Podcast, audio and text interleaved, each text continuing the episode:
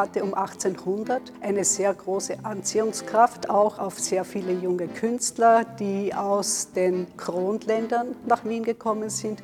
Hier in Wien fanden diese Künstler aber nicht nur ihre Ausbildung, sondern vor allem auch ihre Auftraggeber. Und diese Auftraggeber waren für ihre Entwicklung und für die Verbreitung des Wiener Aquarells von enormer Wichtigkeit.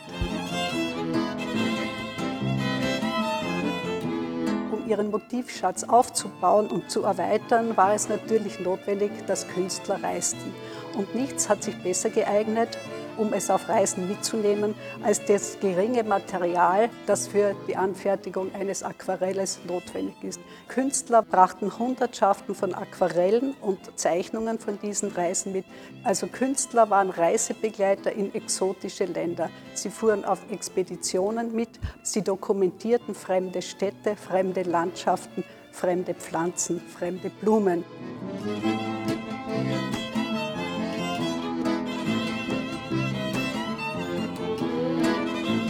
Aquarellisten waren aber auch Chronisten des Wiener Stadtbildes und Aquarellisten waren auch Porträtisten von Wiener Wohnräumen, von Wiener Interieurs, von fürstlichen Ballets und Schlössern.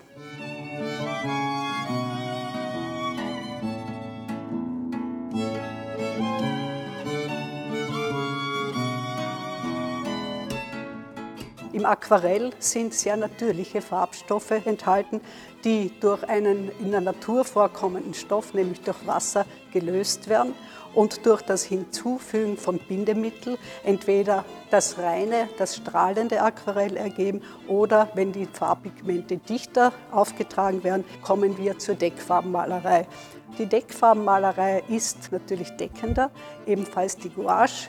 Was wir heute so lieben, ist das reine Aquarell, das transparente Aquarell, das mit mehreren Glasuren aufgetragen wird und diese hohe Strahlkraft durch das Durchscheinen des Papiers erzielen kann.